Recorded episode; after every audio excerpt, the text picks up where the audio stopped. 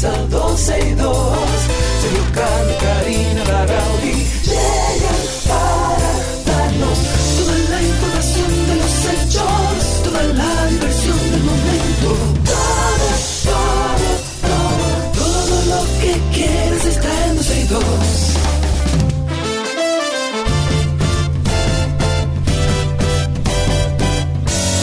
El reloj ya ha marcado las 12, ya comienza 12 y 2.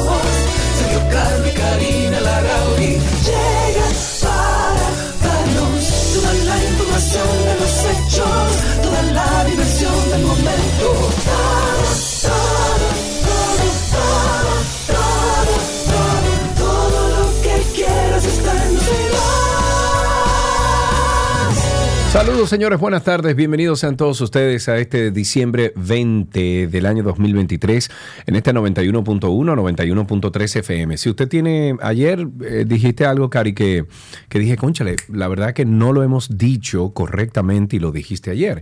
Y es que para aquellos que están en el área de Bávaro Punta Cana y de repente eh, están en la emisora 91.3, muévase a la 91.1 que ahí es que hay mejor recepción aquí en Bávaro Punta Cana para que usted disfrute siempre de, de toda la música y, y los programas que tenemos en esta emisora. ¿Qué hay?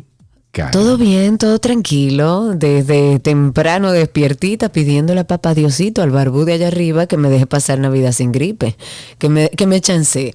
Ahí está nuestra querida Monse, Eh, servicio público, ando buscando quien me haga una lasaña de queso sin gluten.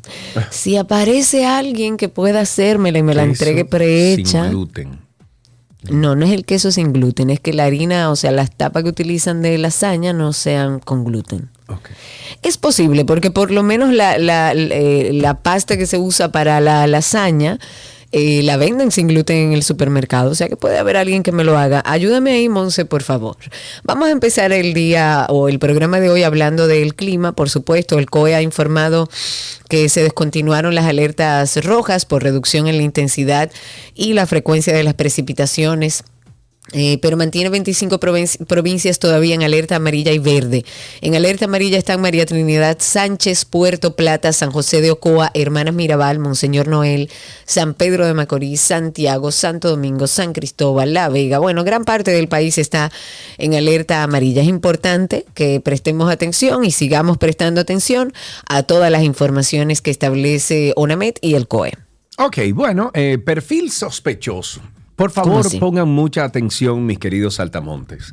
El portavoz de la Policía Nacional, coronel Rafael Tejeda Valdera, ha informado que los ciudadanos que contengan, entre comillas, un perfil sospechoso, ¿ok?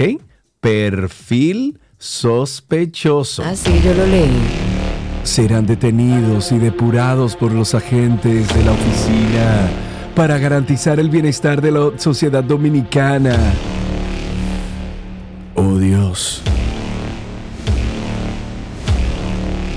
El encargado de comunicaciones de la Fuerza del Orden dijo que las patrullas estarán y se mantendrán durante todos los días festivos realizando acciones preventivas exclusivamente con toda aquella persona con perfil sospechoso. ¡Wow! Que estarán siendo detenidas y depuradas para evitar que ocurran hechos delictivos en prejuicio de la ciudadanía, pero lo que despierta muchas dudas es, bueno, ¿qué es un perfil sospechoso? ¿Cuáles son esas características? Entonces, entonces, dejarlo nuestro- así abierto es muy, muy preocupante. Entonces, nuestro queridísimo abogado Francisco Álvarez Martínez, a.k.a. Franchi, ha hecho un, tú sabes que, eh, eh, abogado duro, de los duros, duros de este país.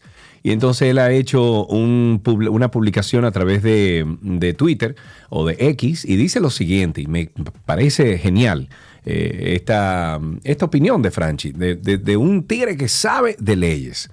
Recientemente el vocero de la policía, Rafael Tejeda Valdera, coronel Rafael Tejeda, advirtió que las personas con perfil sospechoso serán detenidas y depuradas, lo que provocó muchísimas críticas. La razón, dice Franchi, dice Francisco, me parece, es porque la misma institución falló al comunicar algo que sin anuncios o no es parte integral de la potestad de fiscalización de los agentes. No es algo nuevo, ni es intrínsecamente ilegal. ¿Qué es un perfil sospechoso? Pregunta Francisco.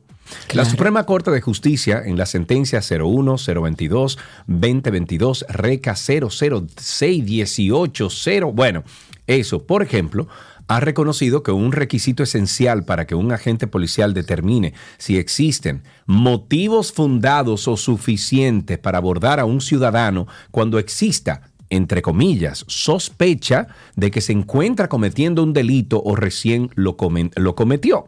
¿De qué depende entonces ese motivo fundado o esa sospecha? Bueno, la jurisprudencia indica que deberá entonces eh, eh, de cada caso, ¿ok? Que, que dependerá de cada caso, pero que los factores diferenciadores serán la experiencia y preparación de la gente, o sea, del policía. Oye bien por dónde va la cosa, Karina Rari. Obviamente lo último supone la mayor preocupación de este tema, o sea, la preparación de la gente. Entonces, pregunta Franchi, según la Suprema, ¿tiene límites esa valoración?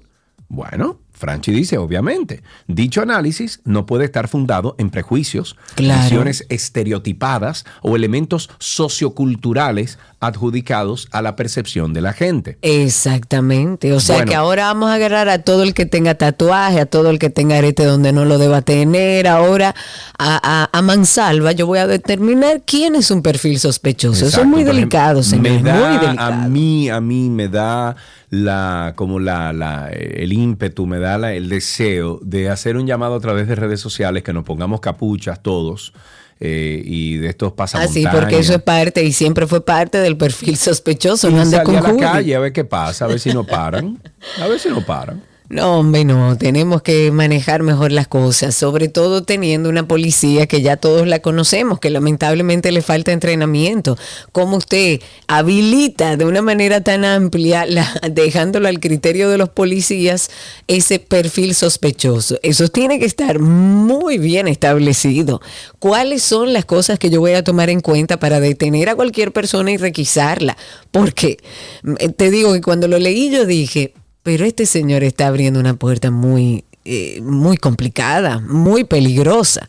Hablemos de educación, que yo creo que ahí es que está, el cambio de verdad. El Ministerio de Educación ha anunciado que va a incluir la inteligencia artificial en el sistema educativo público. Ellos han hecho un llamado de aquellas empresas que tengan interés para el desarrollo, implementación y soporte de un sistema de formación y monitoreo académico a través de estos programas de inteligencia artificial.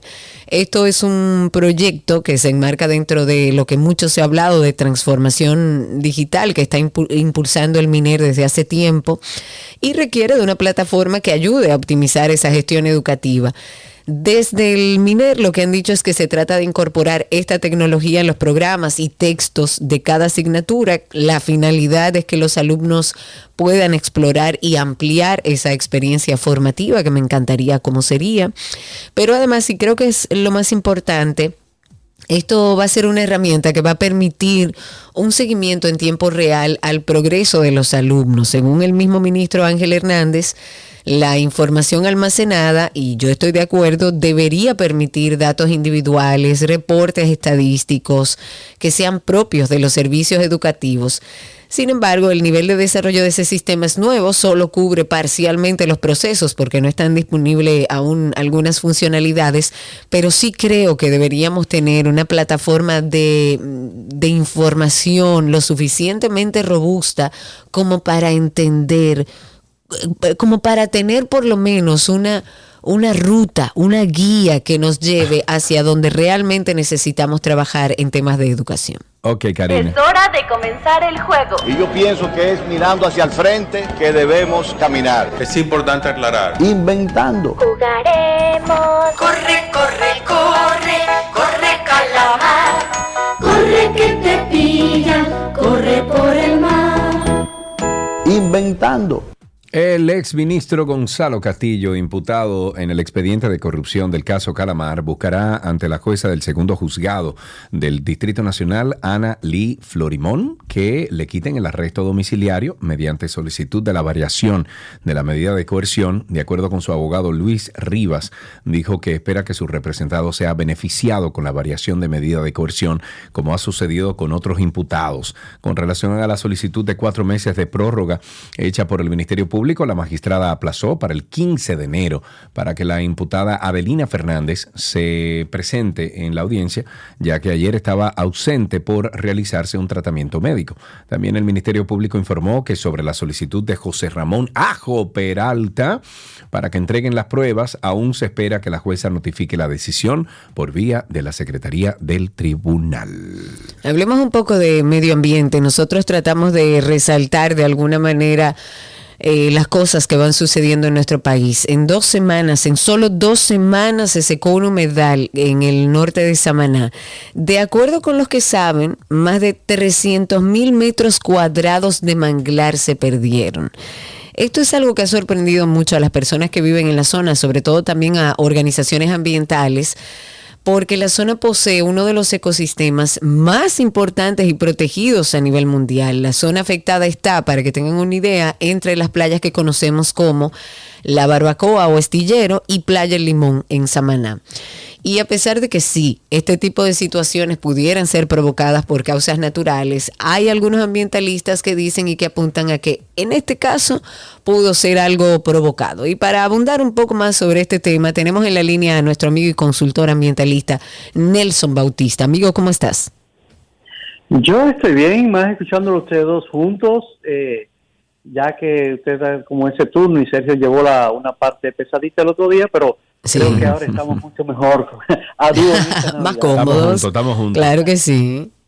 Así es, así es. Eh, Karina, eh, cuéntanos un poco, Nilson, ¿qué es esto?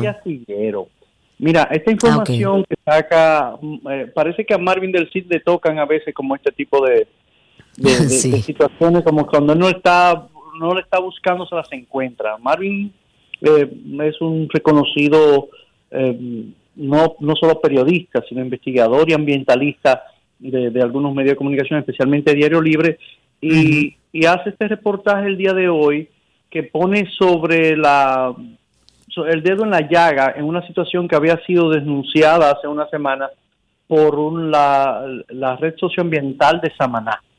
Entonces, lo que encuentra Marvin, que fue y documentó el espacio, es que un humedal donde nace un pequeño río que entra ahí un poquito más abajo, a donde siempre se suelen ver los manatíes por Portillo, que Karina conoce bien esa zona. Claro, muy bien. Y he visto a Marvin muchas veces por ahí. Exacto. Por donde están, si, si, si te diriges desde ahí hacia Playa El Limón, hay un pequeño río que pasa por un humedal eh, que, que desemboca y bueno, pues esa área corresponde a poco más o menos entre 200 y 300 mil metros cuadrados de ese humedal cubierto de manglares que nunca se ha podido, digamos así, dar permiso para intervención turística porque precisamente se, estaba, se trata de un ecosistema triplemente protegido, triplemente protegido por su condición costero marina. Segundo, por tratarse de un humedal, pero tercero, por tratarse de un manglar que está protegido por varias convenciones internacionales. Entonces, se encuentra con que todos, como de, de modo quirúrgico, secaron específicamente una porción de esa cantidad de terreno y eso es lo que llama la atención de que no es un fenómeno natural porque evidentemente los manglares del entorno están intactos y solamente se secó esa parcela en particular. Mm. Y las denuncias que se habían hecho previamente, Nelson, eh, ¿sabemos si hay algún interés comercial en la zona? ¿Hay antecedentes que involucran humedales de esta zona como para uno tener una idea? Porque si los expertos ven y dicen, esto es muy extraño, esto no es algo que pasa naturalmente, pudiera ser, pero llama suspicacia.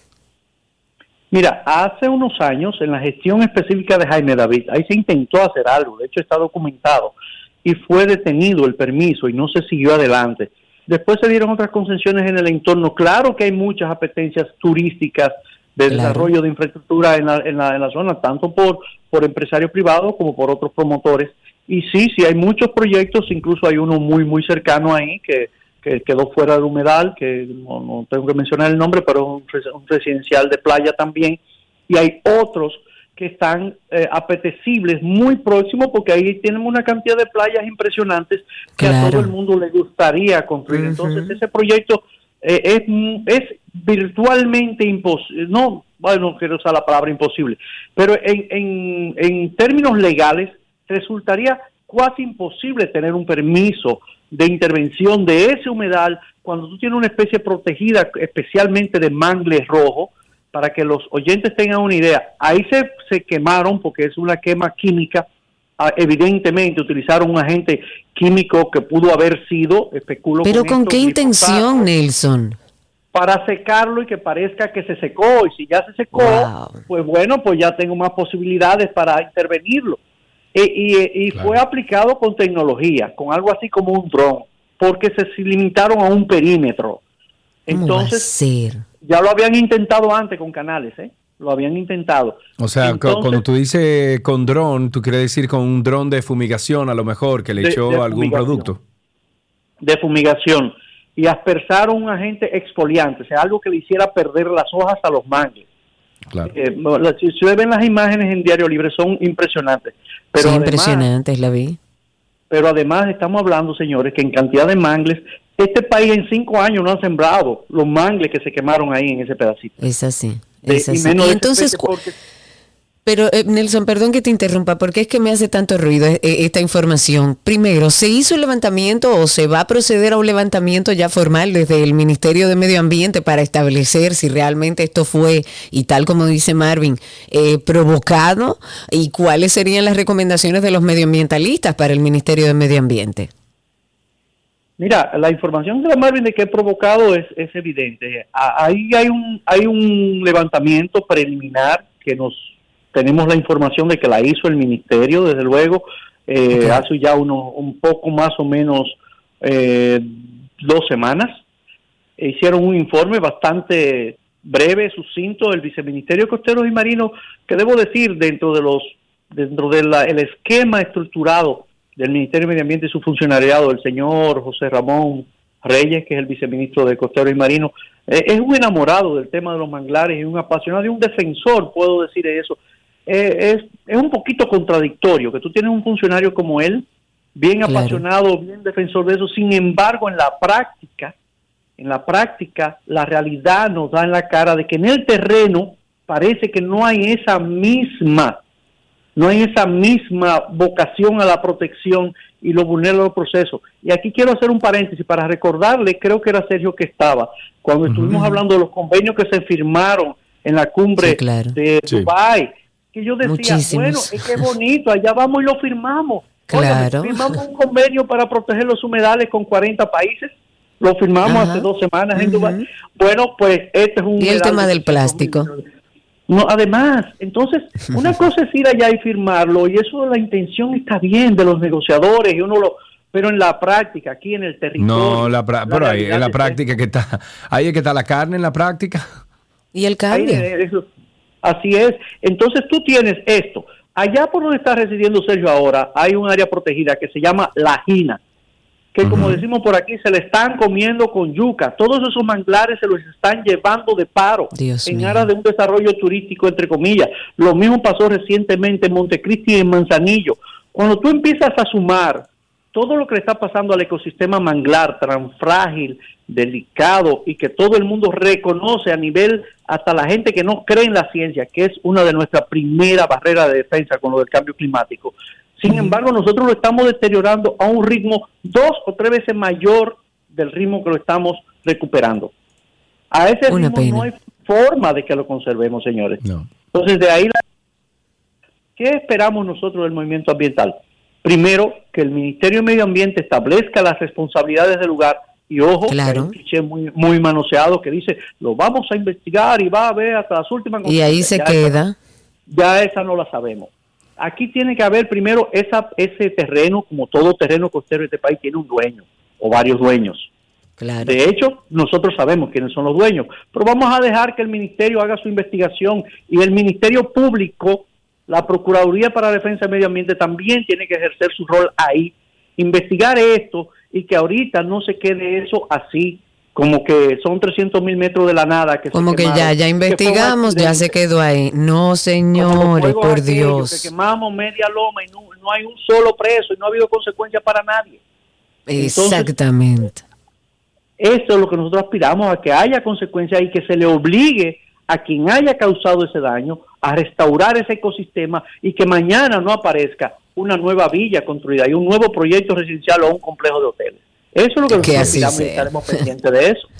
Que así sea, Nelson. Nelson, gracias. muchísimas gracias por las informaciones siempre. Un abrazo para ti. Estuvimos conversando con Nelson Bautista, nuestro ambiental- ambientalista, eh, bueno, principal aquí en nuestro programa 12 y 2. En algunas internacionales, Donald Trump dijo durante un meeting que los inmigrantes indocumentados en Estados Unidos están no, no es destruyendo la sangre de nuestro país. No, no, no, no, no. Intoxicando, envenenando la sangre de nuestro país. Eso dijo Donald. Trump en lo que marca su más reciente declaración anti-inmigrante en la carrera electoral hacia las asambleas partidarias de Iowa.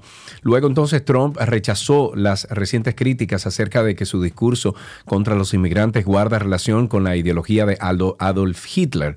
Si ustedes buscan algunos de esos, Es de esos pronunciamientos de Hitler, se van a encontrar que en muchos de ellos él utilizaba esa frase, envenenan la sangre del alemán. El expresidente de Estados Unidos, Donald Trump, dijo que, y voy, voy a citar, dice, es una locura lo que está pasando. Ellos, los inmigrantes, están arruinando nuestro país. Y es verdad, están envenenando la sangre de nuestro país. Eso es lo que están haciendo. Están destruyendo nuestro país y no les gusta que les diga la verdad. Eso fue lo que dijo Donald Trump. Bueno, señores, eh, otra crítica más bien, otra denuncia del Colegio de Abogados de nuestro país, la más reciente es que el gobierno está presionando y hace ofrecimientos indecorosos a jueces del Tribunal Superior Administrativo que están apoderados de los procesos en contra de las elecciones de este gremio. El propósito de que acojan determinadas acciones que no cuentan con apoyo legal y sin prueba alguna. Miguel Surún, que es el presidente, ha dicho que a los magistrados se les sonsaca, fue la palabra que utilizó, bajo la promesa de posibles nombramientos en la Suprema Corte de Justicia. ¿A cambio de qué? De que dicte sentencia a favor del candidato de gobierno, Johan López. Hernández dijo que cuenta con informes que son fidedignos de que este juez se comprometió a emitir una decisión favorable al gobierno bajo la promesa de que será nombrado en la alta corte a pesar de que la demanda interpuesta contra las elecciones carece de validez total porque dejaron transcurrir el plazo ya de 48 horas para información después de la publicación de los boletines oficiales. Sigue el lío en el Colegio de Abogados. Tengo tentáculos. ¿Quién soy? Este caso es un verdadero sancocho. Tengo tentáculos. Medusa soy. Y todo esto por venganza. Tengan cuidado. Medusa soy. El tercer juzgado de instrucción del Distrito Nacional aplazó este miércoles la audiencia del conocimiento de revisión de la medida de coerción al ex procurador de general de la República, Jan Alain Rodríguez. Esta revisión se ha propuesto para el día 27 de diciembre, cuando también se evaluará, además del uso del localizador electrónico, el arresto domiciliario que pesa sobre el exfuncionario. Carlos Balcácer, quien es el abogado de, Rodríguez, se mostró inconforme con la decisión alegando que su cliente tiene el derecho para que se les conozca su revisión. El juez de oficio aplazó para el miércoles 27 de, de diciembre hasta tanto la Corte de Apelación se pronuncie sobre una acusación que otro imputado cursó en el proceso de Jan Y Alain. si todo esto fuera poco, Tengo tentáculos. ¿Quién soy? este caso es un verdadero sancocho. Tengo tentáculos. Medusa soy. Y todo esto por venganza. Tengan cuidado. Medusa soy. Señores, ¿cómo va la construcción del canal? No hemos hablado de ese tema. En el tema de los haitianos, ellos ya levantaron ahí dos muros de gaviones, como se llaman, para tratar de conducir el río Masacre al dique que va a alimentar el canal para que allá en, Haití puedan irrigar sembradíos en varias localidades, según lo que ellos mismos han dicho. Tras, eh, bueno, muchas donaciones de dinero, de cemento, de varilla y todos los materiales que necesitan para poder continuar con esta edificación de un canal de riego que se va a alimentar, como les digo, les digo, del río Masacre, pues el comité a cargo de la construcción ha ampliado aún más la obra para extraer agua de este río. En la obra se pueden ver ahí haitianos todavía trabajando en, el, en lo que se llama dique toma con una excavadora hidráulica. También hay un rodillo compactador, hay varios camiones volteos, hay un grupo de nacionales haitianos que está trabajando en este tema de la ampliación de los muros de gaviones. Y pese a los esfuerzos del gobierno dominicano para que esta obra sea detenida, esta obra continúa que sabemos ya lo que puede afectar a nivel de biodiversidad de la laguna Saladillo, por ejemplo, como también a productores agrícolas y ganaderos de, otras provincias de nuestro país como Dajabón, Montecristi, pero la construcción de ese canal continúa. Claro que continúa. Bueno, cocos llenos, pero no de agua. La Dirección Nacional de Control de Drogas, la DNS, la DN, a ver, DNCD, así sí, miembros del Cuerpo Especializado de Seguridad Aero, Aeropuert, ao- Pero ¿qué es lo que pasa? ¿Qué, qué es lo que te pasa? Dos, dos palabritas difíciles. Eh, aeroportuaria e inspectores de aduanas coordinados con miembros del Ministerio Público incautaron 56 paquetes presumiblemente de cocaína durante un operativo de inspección desarrollado en el Aeropuerto Internacional de las Américas. Estos agentes antinarcóticos y efectivos militares, apoyados por unidades caninas, tras recibir informes de inteligencia, montaron un operativo de verificación en el área de carga de la terminal cuando detectaron inconsistencias en una carga de cocos, iniciando de inmediato el protocolo de actuación para estos casos. En presencia de un fiscal se procedió a abrir estas cajas cuyo destino final era Madrid, España. España, encontrando tío. distribuidos en varias de ellas los paquetes de esta sustancia. El Ministerio Público y la DNCD han abierto una investigación para arrestar y poner a disposición de la justicia a los implicados en esta red de narcotráfico internacional. Antes de cerrar esta parte introductoria, recuerden nuestro podcast, Karina y Sergio After Dark. A lo mejor te juzgan diciendo que te enojas por todo. En algún momento te dicen que las cosas no pasaron como tú las recuerdas. Si has contestado que sí a esta pregunta que he hecho, podrías estar siendo víctima del gaslighting.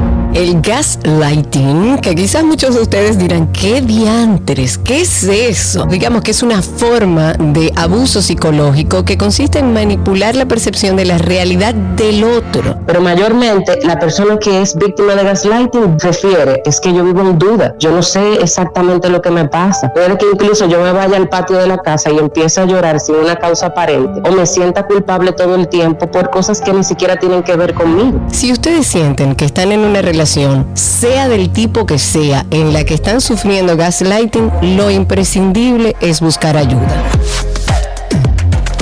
Karina y Sergio. After Dark. Karina y Sergio After Dark en todas las plataformas de podcast. Ahí nos pueden buscar como Karina Larrauri Podcast, Sergio Carlo Podcast o sencillamente usted pone Karina y Sergio After Dark. Y por favor suscríbase tanto a Karina y Sergio After Dark como al podcast de 12 y 2. Son dos podcasts que tenemos. Eh, gracias por la sintonía. Así empezamos 12 y 2 en el día de hoy. Todo, todo, todo, todo lo que quieres está en 12 y 2.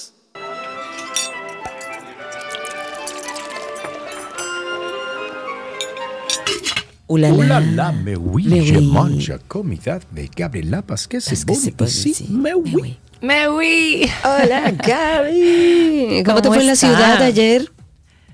Mira, yo te diría que bien, salí. No. ¿Sabes qué he hecho últimamente? Que, me, que hago una lista de las cosas que tengo que hacer sin horario. Muy Porque bien. así no me estreso tanto de que al, al menos que sea algo muy puntual. Y voy fluyendo y créeme que me ha ido mucho mejor. Ayer Mejor. salí con un poco de de, de premura por, por el anuncio de, de lluvia. Gracias Ah, a sí. Dios no me tocó lluvia en el camino. Sí me tocó lluvia yendo a, a Santo Domingo en la mañana, pero saliendo no.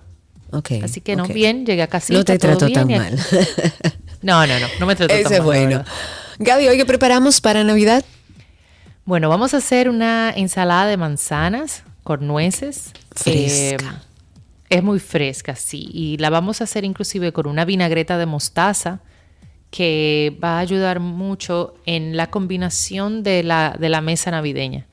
Porque como tenemos, tomando en cuenta que tenemos la pierna, o sea, cerdo, pavo, pollo, los pasteles, el moro, eh, el arroz, sino como el que hicimos ayer, que, que tiene frutos secos. eh, ¿Qué más? El soufflé de batata. Es decir, Uy, sí. tenemos como que muchas cosas. Y esto es una ensalada que puedes poner por la, en vez de la ensalada rusa, aunque la ensalada rusa es un must, ¿verdad? Sí. Pero claro. esta te puede balancear bastante. De hecho, tú puedes combinar esta ensalada de manzanas con papa. Y va a estar bastante rica por igual. Cocinas las papas en cubitos que te queden bien eh, crunchies. eh, y con esta vinagreta le va a ir muy bien. También puedes hacer una mezcla de manzanas con uvas y le va riquísimo. Pero tomando en cuenta la vinagreta de mostaza para tener una ensalada, como muy bien dijiste al inicio, fresca y que ese acidito pues vaya en tono con el resto del buffet de la noche buena. Vamos a necesitar un cuarto de taza de zumo de limón, un cuarto de taza de mostaza, puedo utilizar de la Dijon o de la normal y dos cucharadas de mostaza en grano, cinco cucharadas de miel, dos tercios de taza de aceite de oliva, cinco tallos de apio, unas cinco manzanas cortadas en cubos. Si quiere la puede pelar, pero yo preferiría por vistoso y para que no se oxiden tanto que las las dejen con la cáscara. Y la recomendación es que la pueda utilizar eh, tipo gala o las pink ladies, que son manzanas de una textura mucho más firme, más crujiente y le van a, va a resultar mucho mejor. También puede hacer una mezcla con las manzanas verdes. Puede tener una gala con verde, pink lady con verde, que le va muy bien. Y sal y pimienta al gusto. Más un cuarto de taza, eh, media taza, perdón, de nueces que usted puede tostar. Eso sí, tenerlas picaditas. Y también puede cambiar por pacanas, puede cambiar por eh, macadamia, si quiere, que Uy, le va sí. muy bien. O sea, cualquiera de estos crunchies, crunchies. Ok. Bien. Entonces, lo primero vamos a hacer la vinagreta. La vinagreta de la mostaza. Va en un recipiente, vamos a mezclar el zumo de limón con las mostazas. Recuerda la Dijon o la amarilla tradicional y la mostaza en grano. Con la miel. En caso de que no, no tengas mostaza en grano, no importa. Esto ya vas a tener la presencia de la mostaza con cualquiera de las otras que vayas a utilizar. Pero la, la- de grano te da, a mí me encanta, te da un toquecito como más eh, presente. Pero si no la tienes, tampoco te compliques ni, ni vayas a comprarla para eso. Entonces luego poco a poco vamos a ir incorporando el aceite de oliva y moviendo hasta obtener un aderezo cremoso. Esto también tú lo puedes hacer colocándolo en un envase de vidrio con tapa, agregas todos los ingredientes y mueves muy fuerte tu frasco para así emulsionar. Esto lo vamos a reservar. Entonces aparte vamos a limpiar los tallos de apio. Recuerden que los tallos de apio tienen unas- unos hilitos que lo ideal sería quitárselos. Lo vamos a cortar en trozos pequeños, o sea, en cubitos pequeños. O también puedes hacerlo que de manera diagonal, como laminitas, y queda súper lindo. Queda bastante bonito el paladar y muy, y muy rica la mordida. Entonces, eh, esto lo vamos a reservar en un recipiente con agua y hielo para que estén bien crujientes justo antes de utilizar. Vamos a cortar las manzanas en, cubitos, ¿ya? La vamos a drenar eh, el apio, lo vamos a agregar con las manzanas, le vamos a incorporar a las manzanas la mitad del aderezo y mezclamos. Luego vamos a agregarle la mitad de las nueces y volvemos a mezclar. Si hay necesidad de agregarle un poquito más de aderezo, pues usted le agrega un poquito más de aderezo. Ya el resto de las nueces usted se la va a agregar al momento de servir. Usted también puede ponerle a esta ensalada un toquecito de puerro picado, que le va súper bien. Puede utilizar por igual eh, hojas de albahaca, que le da un toque fresco, más aún eh, un toque de mm, hojas de menta o hierbabuena, que le va súper rico también. Puede, puede ponerle ese toque adicional. Y como te dije, al momento de servir, le vamos a, agregar el resto de las nueces por arriba. Lo ideal es servir frío, o sea, usted la puede preparar y llevar a nevera Y entonces ya va, cuando la sirvas, la sirvas bien fresquita, bien frita, bonita, arregladita y Y voilà. voilà. Ahí tenemos una rica ensalada para esta Navidad. No se complique, váyase a nuestra página 12y2.com. Ahí están todas las recetas que está dando Gaby esta semana, pero también que hemos dado en toda esta época de Navidad a lo largo de 14, 15 años. Entre en 12y2.com. Ahí tiene muchísimas recetas e ideas en el link de recetas. Y recuerde que Gaby también siempre carga sus recetas a través de su cuenta de Instagram, gabriela.reginato. Gaby, ¿cómo anda la venta del libro Los Potes Mágicos ahora en bien. Navidad? Si tú supieras que estaba aquí arreglando todo. ¿Lo, lo recibiste, Cari? ¿Lo recibiste? ¡Yay! Dime, ya. Tengo mi Yay. libro espectacular, hermoso, me encantó. Ya está bueno. donde lo pueda ver todos los días. Ay, qué bueno. Bueno, para las personas que todavía no lo pueden ver todos los días, está disponible a través de Voilà RD. Pueden pedirlo por, por esa vía, eh, ordenarlo, ya sea en todo el territorio nacional o también dentro de Estados Unidos, puede pedirlo por Voilà RD. Físicamente lo puede ir a buscar en Cuesta Libros, está en Casa Dicha, en Tienda Chinola, en Sonoma, en todas las, sucursales de Butcher Shop. En Santiago está en la tienda Salea y aquí en La Romana va, lo va a encontrar en Boalá Café y en la tienda Mesto, que se encuentra en la Marina y también en el Nacional de la Marina está. O sea que por esos lados puede conseguirlo. Un maravilloso regalo ahora para Navidad. Gracias, Gaby. Un beso grande, sigo en sintonía. Un abrazo grande. Gabriela Reginato estuvo con nosotros. No dejen de buscar la cuenta Voila RD, así mismo como se pronuncia, Voila RD y pedir ahí su libro. Se lo envían donde usted quiera. Hasta aquí la receta.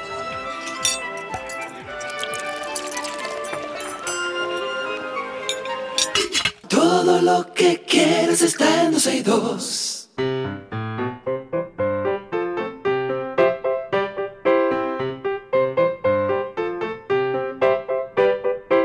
Suena la cancioncita siempre que le dice a nuestros niños que estamos aquí, estamos esperando sus llamadas para que nos alegren el día. En este caso tenemos a Diogo. Diogo en la línea. Qué Buenas lindo tardes, Diogo. nombre. Hola, Hola, ¿cómo estás, Diogo? Bien, Qué bueno, me alegro mucho. ¿Cuántos años tienes? siete. Siete años. Y ya estás de vacaciones, por supuesto. Sí. Qué bueno. estoy saliendo. Ah, qué bueno, me alegro. Hoy saliste del colegio.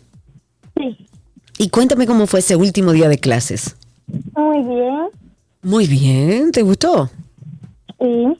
¿Y aprendiste algo en el último día de clases? No, solo fiesta. Solo fiesta, solo para disfrutar. Muy bien. ¿Y qué vas a hacer ahora en vacaciones, Diogo? ¿Qué vas a hacer en Trabajar vacaciones? Trabajar Ah, ¿y en dónde? en Basic Men Care. Oh, pero mira qué bien. ¿Y qué tú haces ahí para ayudar a tu papá, Diogo? eh, hacer productos y ayudarlo. Ah, pero muy bien, pues tú te mereces un regalo que tenemos para ti aquí, de, para nuestros niños, de qué aprendiste hoy. Gracias, Diogo, tienes un hermoso nombre y hasta aquí, ¿qué aprendiste hoy?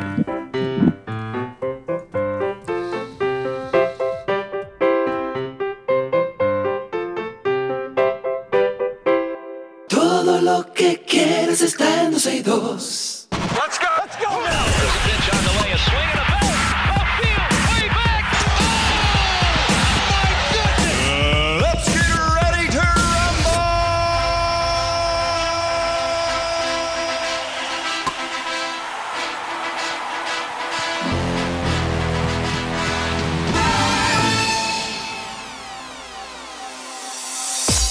Ya estamos en Deportes en 12 y 2. Arrancamos con béisbol. Las estrellas orientales le cortaron las alas a las águilas ibaeñas Voy, voy, voy, en un partido que chance. quedó Mm, mm, 3-1 mm, anoche en el estadio Tetelo Vargas. Dale, suéltalo.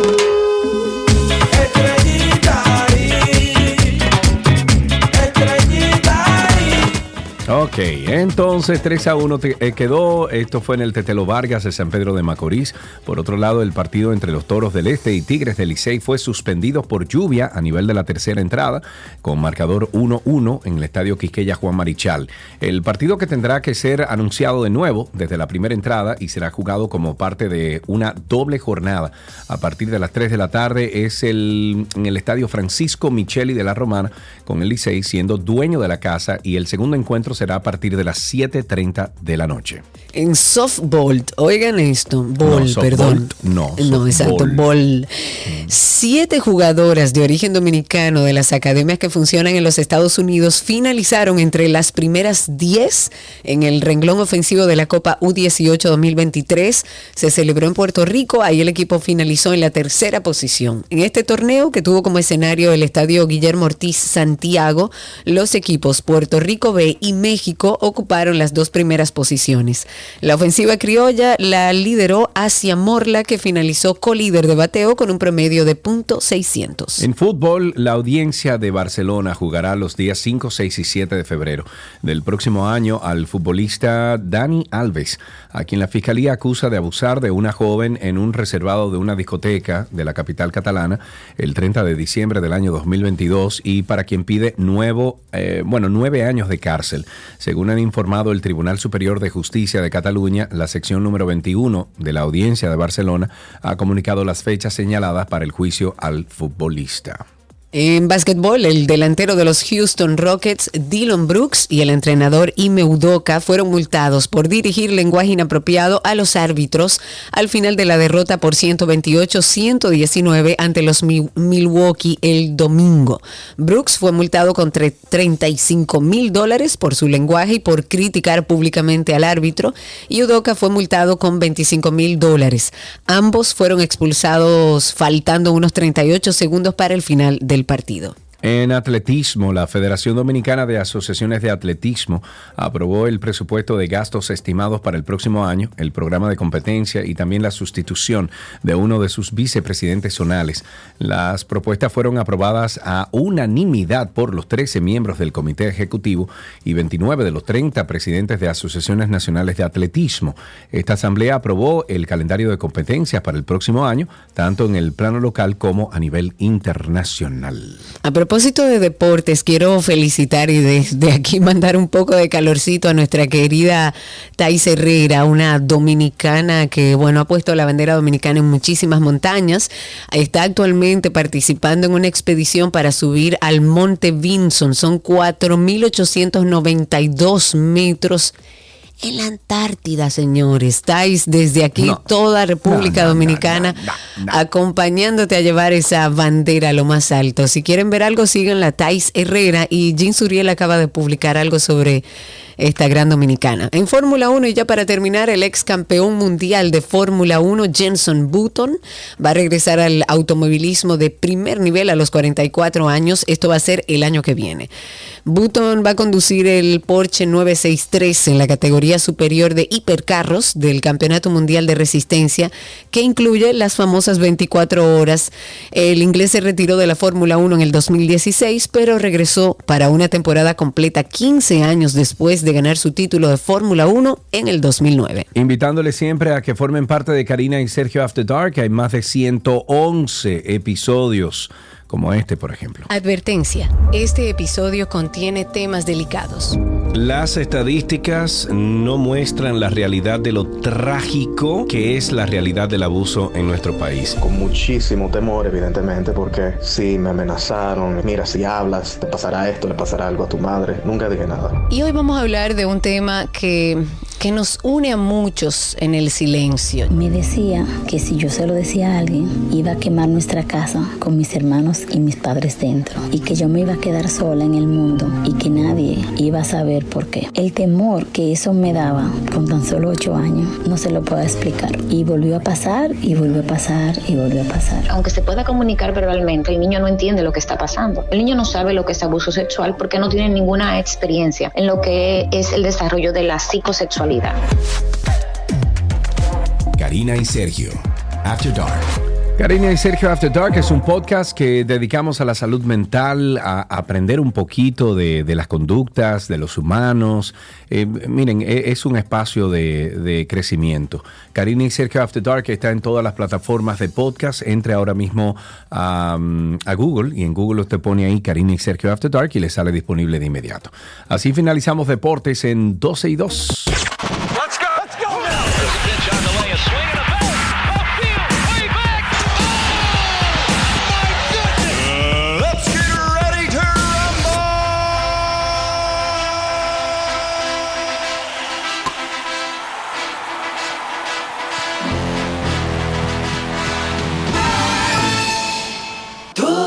Que quieres está en 262.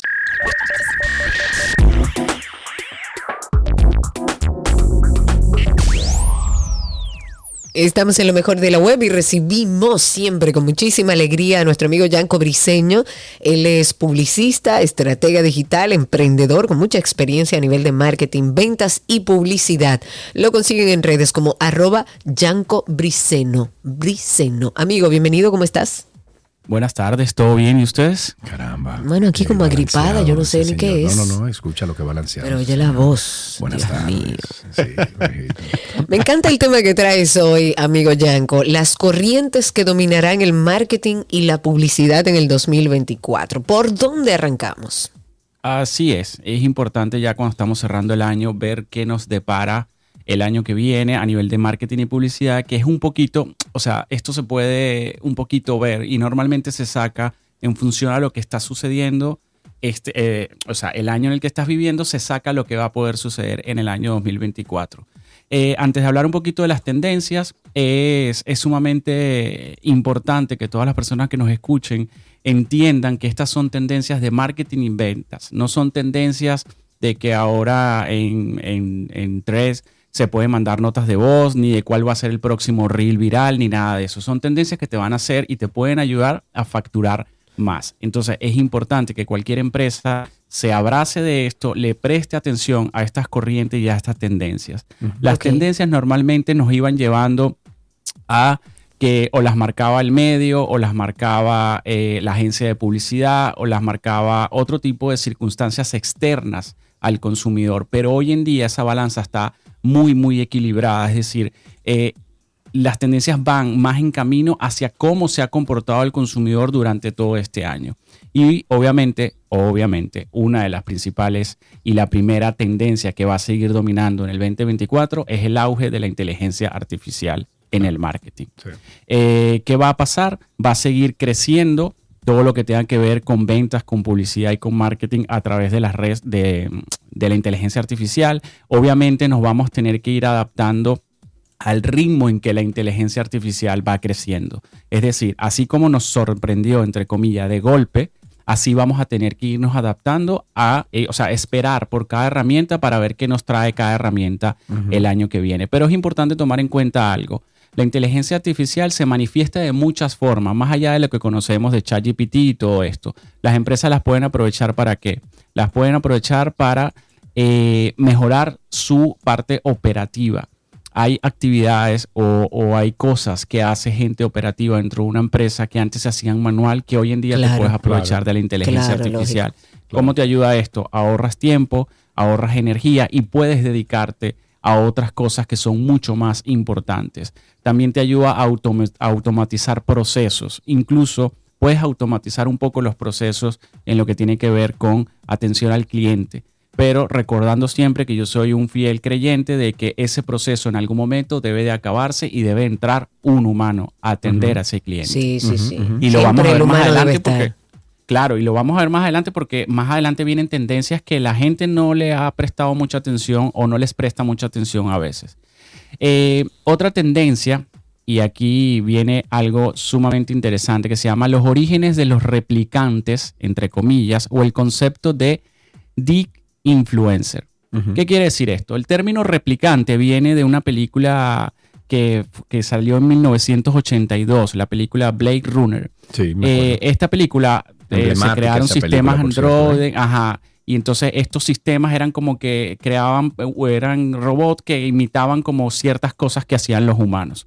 Entonces ahora, ya en algún programa, en algún programa lo hablamos, está el auge de los dick influencers y cómo estos potencian el marketing. ¿Qué es un dick influencer? Simplemente son influencers creados con inteligencia artificial. Hay marcas que están muy, pero muy serias con este tema. Entonces, estos perfiles desarrollados por algoritmos y sistemas de inteligencia artificial producen contenido de alta calidad en redes sociales que son casi, casi indistinguibles de el que es creado por un humano. Incluso a veces ves esta, esta inteligencia artificial y mucha gente piensa que son humanos. Entonces, ¿cuáles son los desafíos que van a tener las marcas el año que viene con estos perfiles? Primero, obviamente, mantener la ética y que estén siempre alineados a una parte ética, a una parte de avisar que esto es una inteligencia artificial. ¿Ustedes se acuerdan cuando antes los influencers hacían publicidad y ni siquiera estaban casi que obligados a poner que era publicidad? Claro, sí. y después empezó como la ley y la regla de que tenían que poner ads o que tenían que poner publicidad, todo ese Sí, tipo de sí. cosas. Incluso hay países en que como se te ocurra subir algo y no ponerle la etiqueta ad, puedes ir No, eso conlleva, eso conlleva una multa. Exactamente. Entonces, hay muchos desafíos éticos que las empresas van a tener que, que- que lidiar, pero según Gartner, se espera que el mercado de estos influencers generados por inteligencia artificial alcance 10 mil millones de dólares para 2025. Entonces, esto no es solo, y ojo, esto no es solo una preocupación para las empresas, sino que es una preocupación para todo aquel ser humano de verdad que viva de esto. Claro. ¿Por qué? Porque para la empresa es mucho más rentable a veces tener este tipo de influencer. ¿Por qué? A Porque este veces tipo- no, o sea, es más rápido, es más rentable, eh, todo es más eficiente. Exacto, hace el contenido que yo quiera, no, me Claro, va, no me va a refutar el guion, no me va a Claro, decir que esos no claro, son sus claro. seguidores, etcétera, Sí, etcétera, etcétera. sí, sí. Entonces, otra tendencia que vamos a tener para el año que viene va a ser el email marketing, va a coger mucho más fuerza. Ya yo lo he hablado varias veces aquí. Sí, pero el, el email veces. marketing ha estado, o sea, ha estado presente siempre, siempre, siempre, siempre. Toda la vida, de hecho, Sí. fue uno de los medios más impactantes hace años atrás, pero se Te niega a pregunto morir. algo, amigo. Todavía se calcula que por cada email de un, de un email chain que tú mandes, se calcula un dólar o eso ha va- ha variado. Ha variado. O sea, ha va- a- a- eh, eh, me refiero a que se calcula que por cada email que tú mandes para vender algo, para ofrecer un producto, representa un retorno de un dólar. ha variado muchísimo por el, por el tipo de contenido y porque el consumidor ha cambiado. ¿Sabes? No, no, no, no era como antes. Hoy en día te- tú tienes una posibilidad de escribir cosas en el mail o de mandar cosas en el email que hacen que la tasa de apertura sea mayor y que incluso la tasa de conversión sea mayor. Porque cuando la gente hace clic va a una landing donde la landing quizá está mejor, tiene mejor contenido, está más optimizada, ha Sí. cambiado las generaciones, entonces evidentemente ese número puede cambiar. O sea, puede ser mejor como puede ser peor. Ojo. Entonces, el valor del email marketing eh, va a ser un canal directo y personalizado y para el 2024 muchas marcas, y te voy hablando de marcas grandes que solamente mandan email eh, promocionales, van a empezar a crear una estrategia de contenido donde a través de esos emails conecten más con sus Claro, clientes. más personalizados. Claro. Exactamente. Y con contenido de valor, no solamente para venderte o decirte que tengo una promoción X o Y. Eh, otra tendencia, y aquí algo importante, eh, para el 2024 hay que prestarle mucha atención a la atención al cliente. Sí, señor. Y ojo, ya esto no Bueno, está por pero eso default. siempre hay que prestarle atención. Siempre, sí, pero yo creo eso que ahora más que nunca. Ah, es que a eso es lo que iba y por eso dije, no es que está por default, porque está por default, está sobreentendido. Ya llegamos a un punto en que nosotros como consumidores hemos exigido un trato tan personalizado que llegamos a un punto en que la atención al cliente se va a convertir en el 2024 en una tendencia. Claro. Ojo con esto. O sea, por eso fue que dije, está, por default, pero no, nos- no, no, no creamos, no, no creemos que es algo como que, ah, bueno, sí, eso está tácito. No. La, atención al, cli- el, la atención al cliente tienes que convertirla en una herramienta estratégica. Ofrecer una atención al cliente personalizada.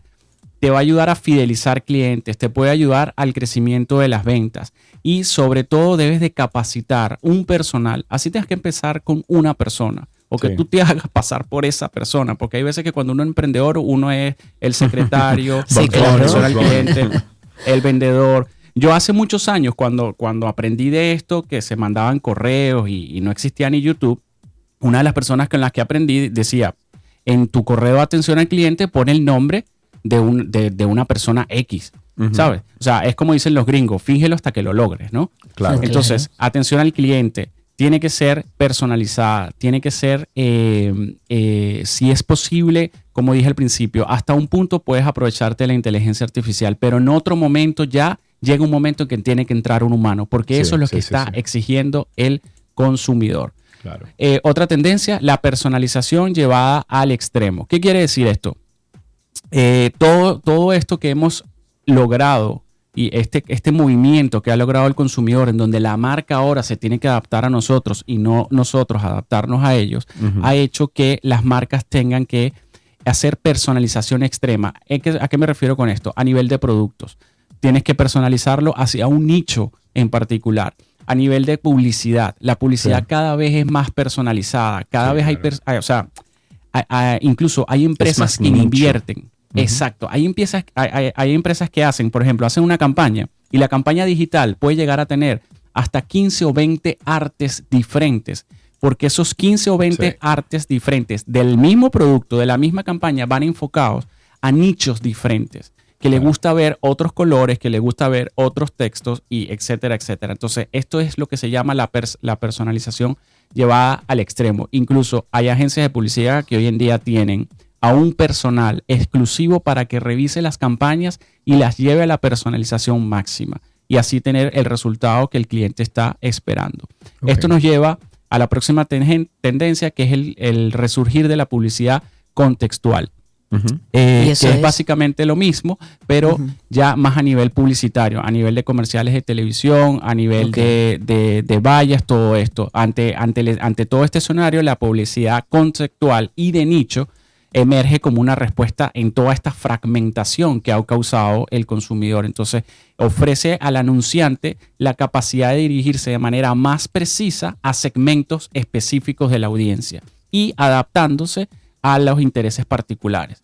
Entonces, también hablemos un poquito, aquí voy a hacer un paréntesis, si tú como emprendedor eh, escuchas todo esto y te das cuenta que como consumidores hemos fragmentado demasiado el producto, hemos fragmentado demasiado eh, eh, el negocio y, y el mercado, es una oportunidad para que tú te sientes, ahora que estamos en Navidad, cuando desconectes un poco y pienses qué tipo de producto tú puedes crear para atacar un nicho de mercado, que no necesariamente una marca grande le interesa atacar ese nicho de mercado.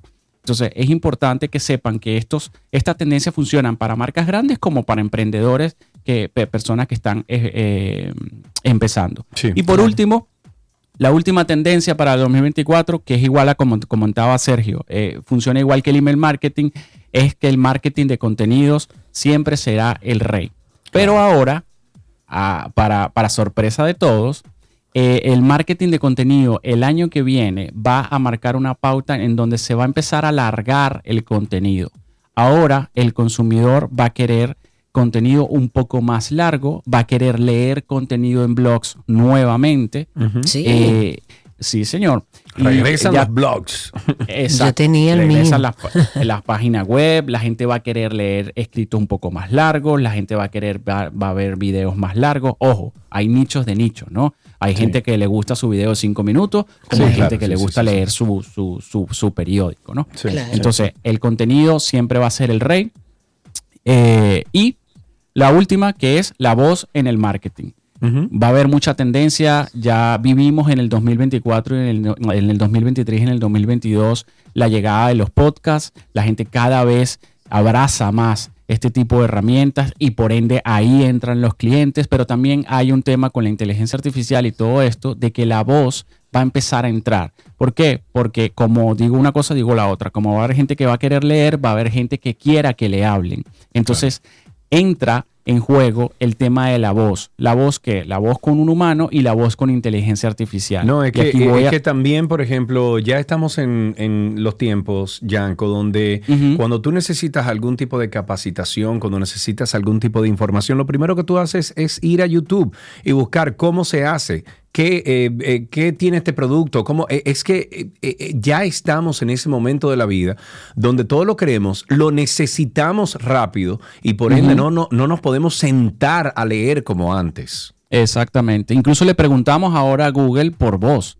Y- y, y bueno, Alexa y todo este tipo de cosas nos han llevado a eso. Entonces las marcas van a empezar a interactuar con el cliente a través de voz, bien sea por chat, bien sea por servicio de telefonía, etcétera. E incluso yo me di cuenta hace una semana que eh, tres redes, eh, la, la red social esta de Instagram involucró ahora que tú puedes responder con voz eh, Ah, sí. eh, los mensajes. Y eso me parece alucinante. Claro, dije, bueno, vamos a ver, porque vivimos una experiencia con la, con la otra red social esta, ¿cómo que se llamaba? Eh, ¿Cómo era La que se llamaba. Sergio? La que era de audio, que, que yo creo que estaba involucrado Ah, en no, el no, mail no, de Calle eso, 13 eso, o algo así. eso se fue. No funcionó. Exacto, ¿Pero cómo se funcionó, llamaba? no. ¿Qué sé Eh, yo? ay, Era René el de Calle 13 que tenía Que a mí eso. me parecía una buena idea, de hecho Nah, me a mí gustaba. nunca me Ay, a mí pareció una buena sí, idea. a mí me gustaba mucho. Siempre dije, siempre dije, las redes sociales, sobre todo Twitter, Instagram. Óyeme, cuando tú vas a dormir, tú te pasas una hora viendo y, y escuchando cosas. Tú no vas a querer hablar.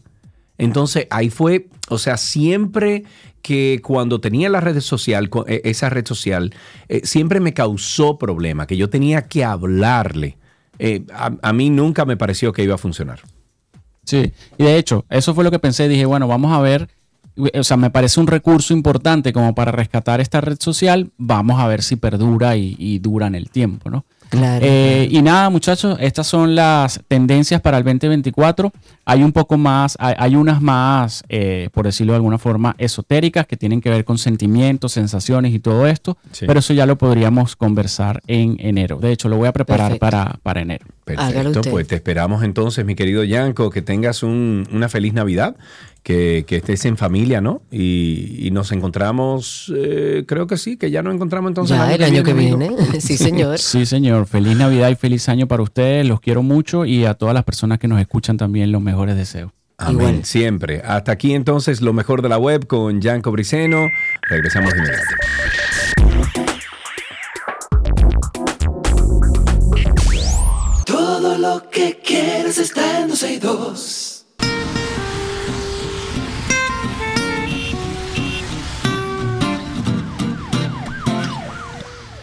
Ya estamos en Tránsito y Circo. Ustedes comiencen a llamar al 829-236-9856. 829-236-9856 es el teléfono aquí en 12 y 2. Ustedes comiencen a llamar y cuéntenos cómo está la calle, cómo está el circo, cómo anda, Dios mío, nuestra ¿Qué República? Dominicana. Y sobre todo nuestra ciudad, 829-236-9856 y a través de Twitter Spaces, ahí estamos en vivo a través de Spaces, nos consiguen en Twitter o en X como 12 y 2. Mientras tanto vamos a um, actualizarnos en algunos temas que van sucediendo en nuestro país. El alcalde de Santiago, además candidato presidencial por el PLD, Abel Martínez, ha estado denunciando un supuesto uso excesivo de poder para la protección de candidatos a cargos electivos del PRM. De acuerdo a lo que dice Abelito, hay dirigentes del partido de gobierno en Santiago que están utilizando agentes de la Policía Nacional para evitar que el cabildo aplique las normas municipales. Él dijo que el hecho más reciente ocurrió en, en Los Platanitos, en Santiago. Hubo un personal custodiado por agentes policiales que borraron un mural en la calle Bolívar para colocar que una propaganda del PRM, según Abel. Él dijo que viene siendo pública esta denuncia del uso abusivo de poder por parte del PRM desde noviembre pasado, cuando miembros de la uniformada apresaron a ocho empleados de la alcaldía que estaban retirando otra valla ilegal que promovía la candidatura de Ulises Rodríguez a la alcaldía de Santiago. Abel ha pedido la intervención del mismo presidente Luis Abinader para que él detenga lo que él llama el uso excesivo del poder de parte de los dirigentes PRMistas en Santiago. Ahí tenemos la primera llamadita. Tenemos a Diego en la línea. Buenas tardes, Diego, adelante. ¿Cómo va todo? Muy bien, gracias a Dios, Diego. Vamos a pedirte, por favor, que bajes el volumen del radio, nos escuches en el teléfono, por favor. Nítido. Ahora, Adelante, mi querido, cuéntanos. eh, yo no entiendo porque, mira, ya el lío está fuerte, ¿verdad? Ya se me lío con el Intran, eh, la licitación eh, tuvo sus, sus grandes temas. Ya el sistema está instalado en muchas calles. Contra, le saque, lo amé, que dejen que los aparatos inteligentes, por lo que te pagaron muchísimo cuarto, funcionen. Porque es que no podemos tener una dualidad. Ellos no saben qué coordinación hay entre ese sistema, inteligencia artificial, lo que sea, para poder hacer fluir el tránsito, pero por favor, ya, o sea, eso a donde está funcionando, váyase de ahí a May y vamos a dejar ver si el, el sistema funciona.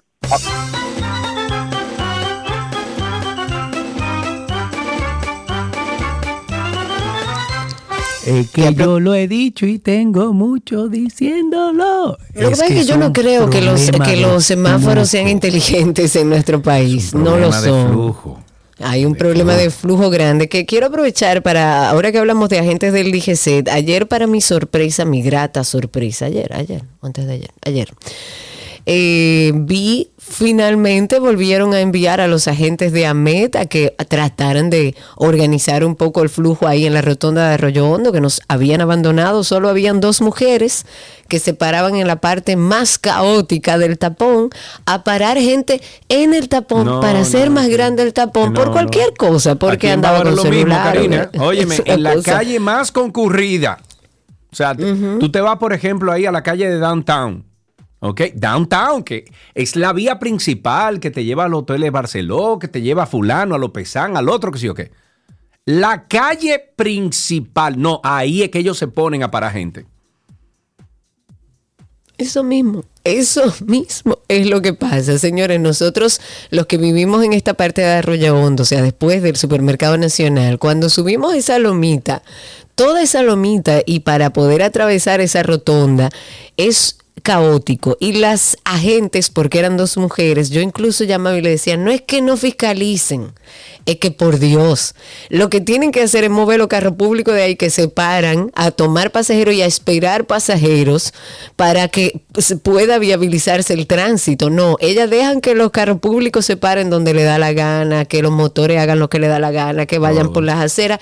Pero a usted que si ella ve que usted baja la mirada y toca algo, ya usted Ay, tiene el celular ay, a la mano. ay, ay, ay, ay. Entonces parece que a los agentes del DGC no le han enseñado que hay que su trabajo va más allá de fiscalizar por un celular o por un cinturón. No, que su trabajo y velar porque, porque funcionen las porque cosas. o sea, funcione, eso es parte de su trabajo. Usted está viendo que hay un carro público que está generando un tapón y usted no hace nada. Parece que no se lo enseñan ese en la escuela o donde lo llevan antes de, de que sean agentes del DGCET. 829-236-9856. Según DGCET, en las dos primeras semanas de diciembre se han registrado unas 60 mil infracciones a las leyes de tránsito a nivel nacional por parte de los conductores, 10 mil de estas cometidas en el Distrito Nacional y 19 mil obedecen al no uso de cascos protectores por parte de los motoristas.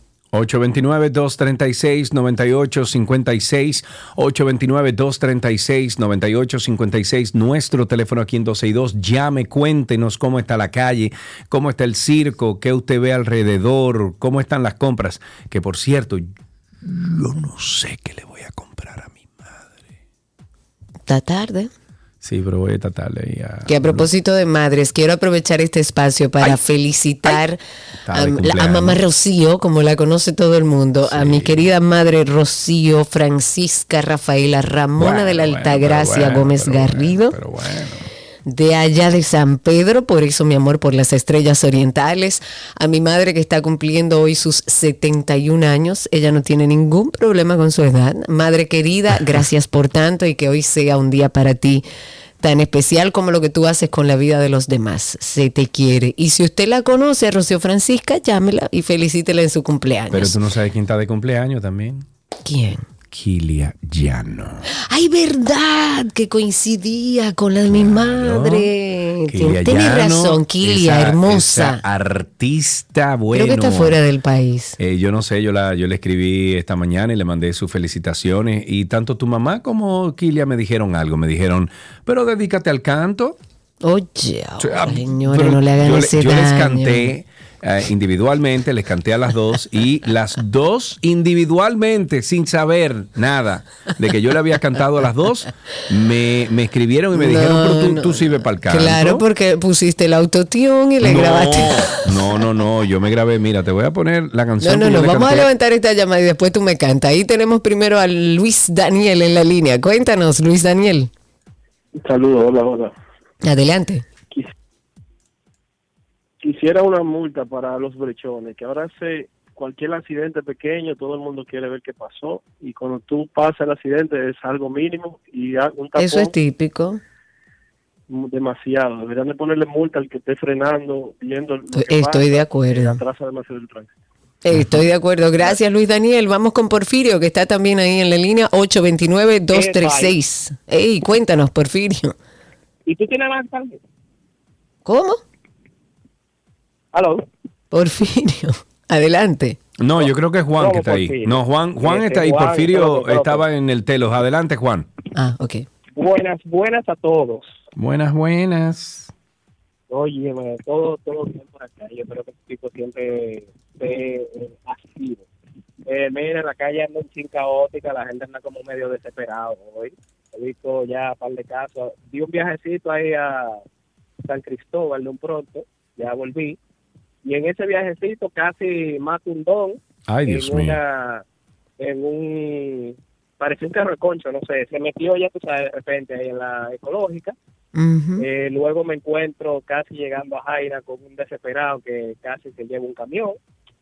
Y volviendo allá, de allá para acá, entonces otra guagua parecida a la mía, también una Tucson, se quiere llevar el mundo por delante. Así que anda él. Así anda el tránsito en nuestro país.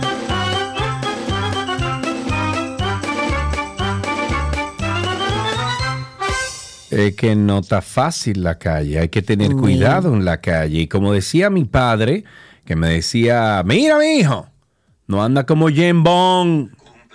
Oye, me- déjame cantar, déjame ponerte aquí lo que yo le canté a tu mamá esta mañana. En serio, de verdad, lo vas Que a te lo, poner. te lo voy a poner porque, Karina, te digo, eh, yo hoy parezco que Pavarotti es bueno. Oh, wow. Mira, Claro, interesante. porque- Arranque a cantar entonces. Habrá un karaoke aquí mismo con los oyentes.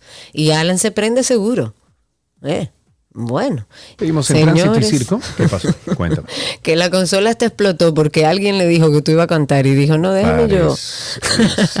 Antes de irnos al corte, iba a decir que el Intran, a través de la Dirección de Movilidad, ha dispuesto, como cada año, la restricción de la circulación de los vehículos de carga. Dios mío, ayer yo cogí una lucha en Camino Chiquito con esos vehículos pesados en el medio de Camino Chiquito.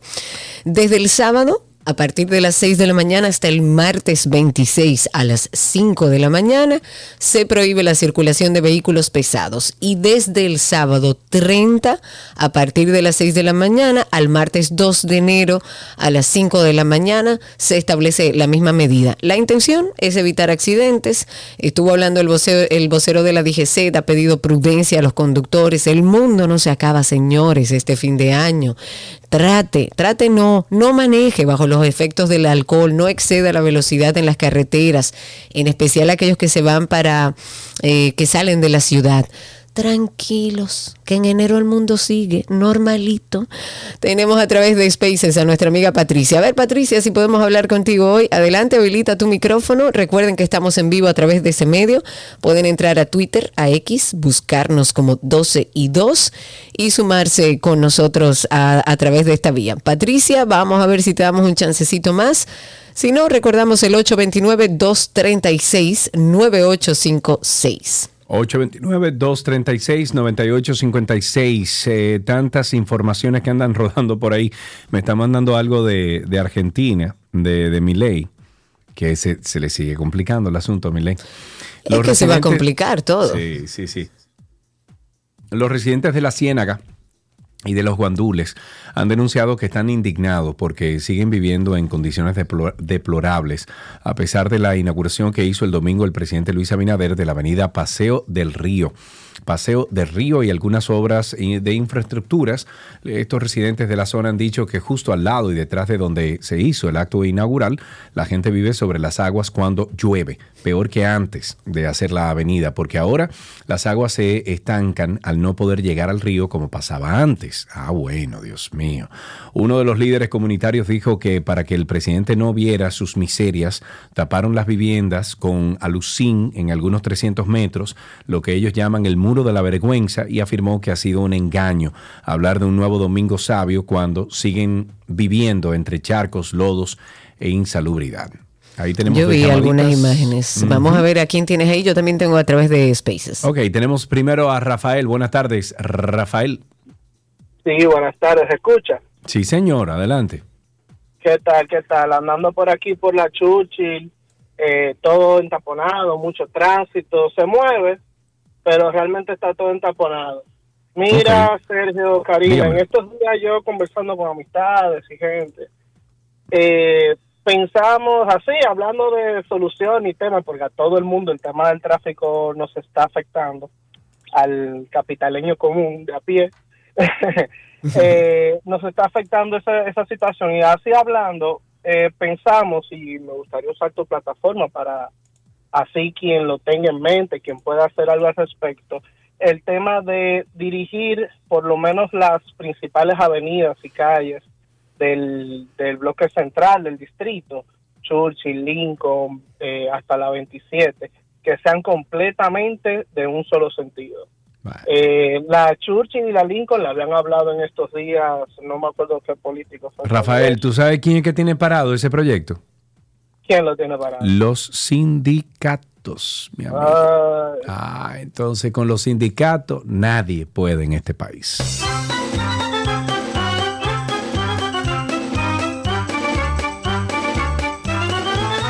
Tenemos a Johnny en la línea. Buenas tardes, Johnny, adelante. Johnny. Tengo a alguien en línea, terminal 67, que creo que es Johnny. Adelante, Johnny. No, se cayó esa llamada, Karina. ¿Quién tienes ahí? Se cayó, tengo a través de Twitter Spaces a Porfirio, ahora sí, Porfirio que estaba por el telos. Porfirio, adelante, habilita tu micrófono, quítale el mute, dale al microfonito y así podemos escucharte. Adelante. Hola, buenas tardes. Bienvenido. ¿Me escuchan? Perfectamente. Gracias. No, lo que pasa es que yo creo que fue Cindy, o no sé quién, que me dijo, no, por ahí Sergio no va a atender, eh, llama por el otro. Entonces, Ah, porque llamaste al de cabina física. en ese momento lo cogiste tú. Bueno, saludos. Eh, quiero come- eh, compartir con ustedes esta multa que le pusieron a un conductor de la empresa donde trabajo ayer en la autovía El Coral. Viene en un camioncito eh, Isuzu, él solo en la autovía. Él dice que viene a una velocidad más o menos de 70, 80 kilómetros por hora, pero viene por la izquierda. Lo para el policía de DGCET, le pone la multa porque él no puede transitar por ese carril. ¿Pero por qué? Bueno, Pero es un amiga, vehículo que- pesado, andaba a baja No. velocidad, que, o sea, ¿por qué? Oye, viene solo, no viene más nadie en ese momento en la autovía, viene él solo. Pero es un vehículo pesado. No, es un camioncito pequeño, un Isuzu de 2.6 de 2.500 toneladas, es pequeño, un camioncito pequeño. Hazte de cuenta que una Ford F-150 viene siendo del mismo tamaño. Pero el problema es que él le dice que él no puede transitar en ese camión por el carril de la izquierda. No, pero, pero eh, bueno, que uno no se explica la verdad. Eh, habría que ver cuál es el sentido de esa multa y qué quiso decir el del DGC. Si es un vehículo pesado y anda a baja velocidad, pues bueno, sí, debe tomar el carril derecho. Pero si usted anda a velocidad y no es un vehículo pesado, ¿por qué no puedo andar yo por la izquierda? No, no fue por baja velocidad, fue por haber estado Por eso. transitando por el carril de la izquierda. Una locura. Gracias, amigo. Muchísimas gracias. Ahí tenemos.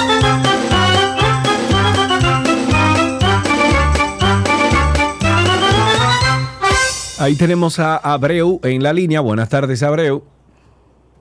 Sí, buenas. Eh, Adelante. Yo quería hacer un comentario, o sea, con relación al día de ayer, porque se emitió una alerta roja con relación a las lluvias que estaban programadas a caer. Entonces, pienso como que ya es tiempo de que el gobierno o la autoridad de competente de que creen un protocolo, porque cuando se dice alerta roja, ¿qué es lo que va a hacer? ¿Cuántas instituciones tienen que despachar a sus empleados? Eh, despachar a las clases, si, va si hay clases, o sea, es crear como ya algo preestablecido, porque cuando el COE dice alerta roja, ya todas las instituciones sepan de manera automática qué deben hacer.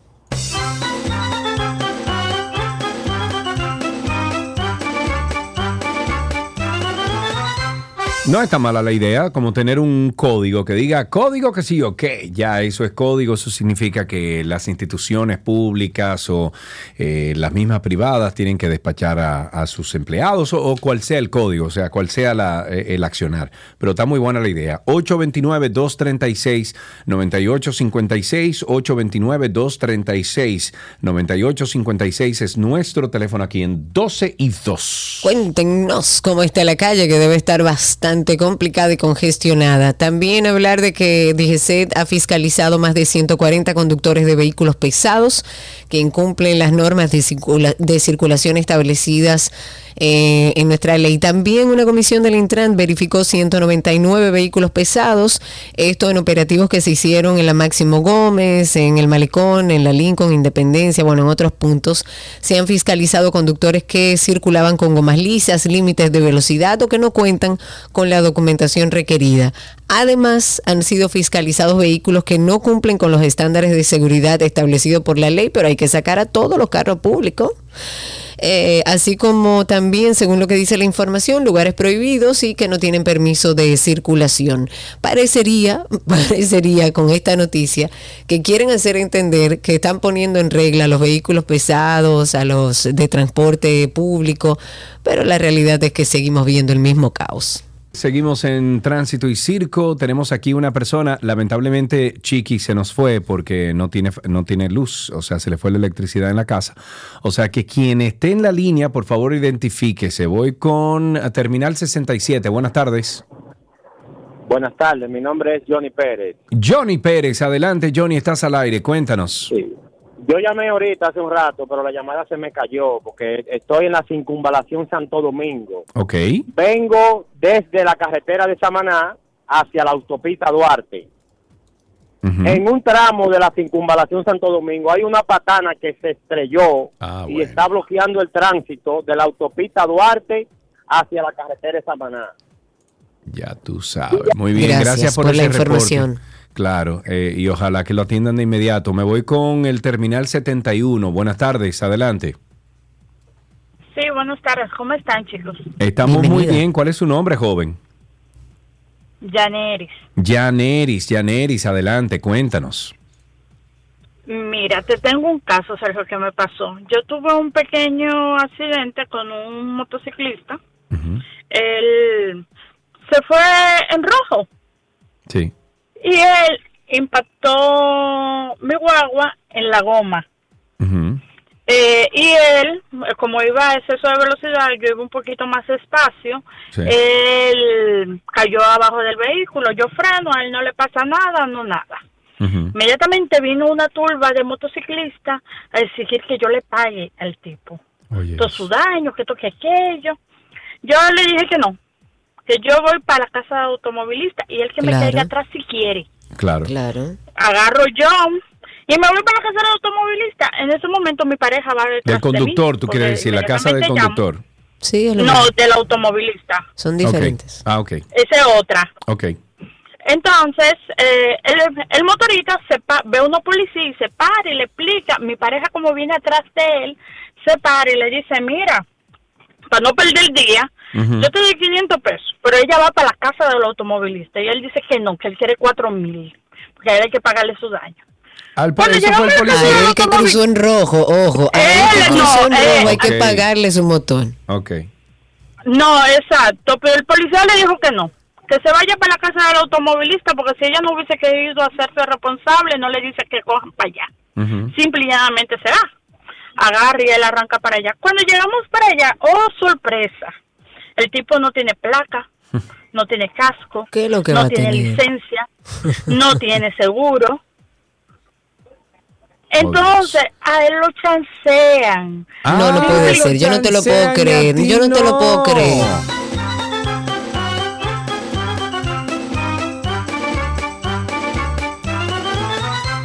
Seguimos con Dios Terminal 33. Terminal 33. Buenas tardes, adelante. Saludos, saludos. ¿Quién habla, por favor? Oscarelo. Oscarelo, mi amigo, ¿cómo está la vida? Cuéntame. Mira, dame el nombre, la cédula y la razón social del tigre que dijo ahora que llamó hace un rato que se estaba moviendo la Churchill. Yo tengo media hora para en el mismo sitio frente a Plaza Nada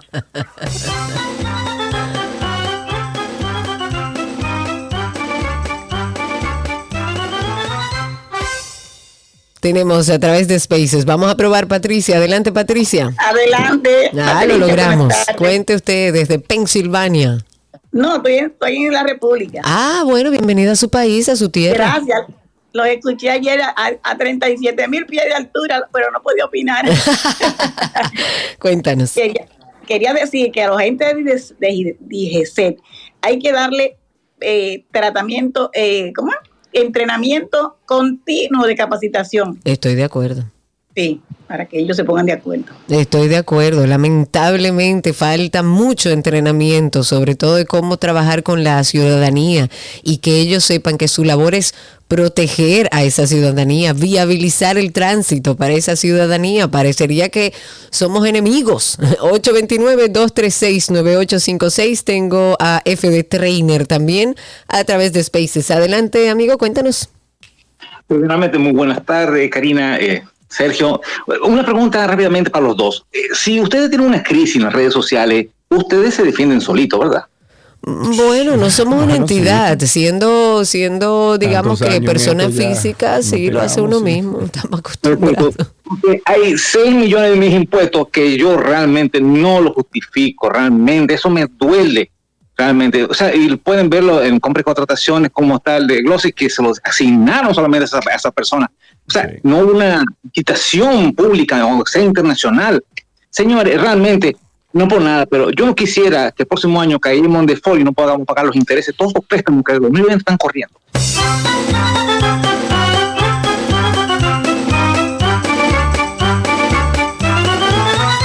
Vamos a finalizar bien rapidito con tres llamaditas que tenemos aquí. Vamos primero con Giselle. Adelante, Giselle. ¿Me escucha, Sergio? Sí, claro que sí, adelante. Ah, porque te llamé antes de ayer y no me escuchaba Giselle de Santiago. Ah, muy bien, Giselle. Gracias por tu llamada. Cuéntanos. El tránsito acá también está horrible, muy, muy mal, pero sí quería opinar acerca de, de lo horrible que está haciendo el tránsito y es que algo eh, a nivel de educación, nos falta mucha educación. Hay que invertir en la educación vial, es algo inminente. También lo que es eh, autoridad, o sea, la se debe tener autoridad. Cuando alguien hace algo mal, por favor, una multa, una multa al que no hace mal, sobre todo los motoristas. Y si cuidamos un poco el tránsito a nivel de país, pues que hagan el pico y placa como se hace en Colombia, para que no salgan todos los vehículos todos los días, porque estamos sobregirados de vehículos.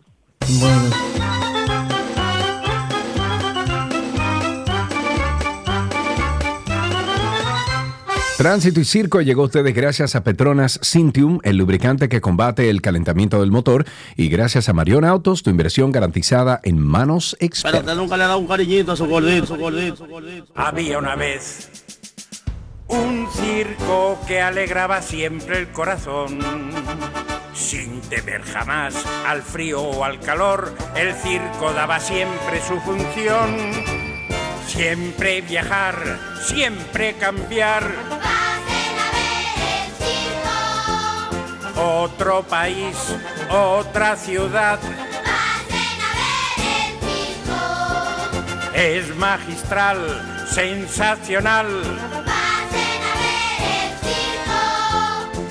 Somos felices al conseguir a un niño hacer reír.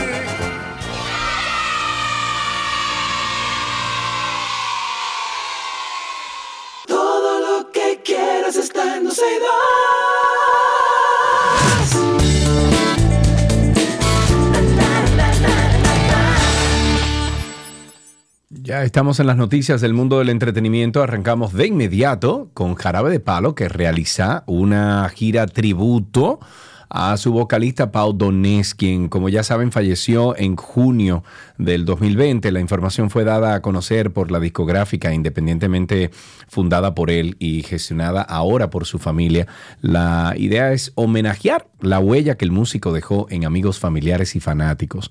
Este espectáculo se llevará a cabo en varias ciudades del mundo, empezando por Europa, en donde ya fueron confirmadas 14 fechas. El tributo arranca el 9 de febrero y concluye en abril. Y según explican los organizadores, contará con proyecciones de video que harán referencia a Pau Y la banda de Jarabe de Palo será la misma con la que Pau hizo sus últimos conciertos durante la gira 20 años.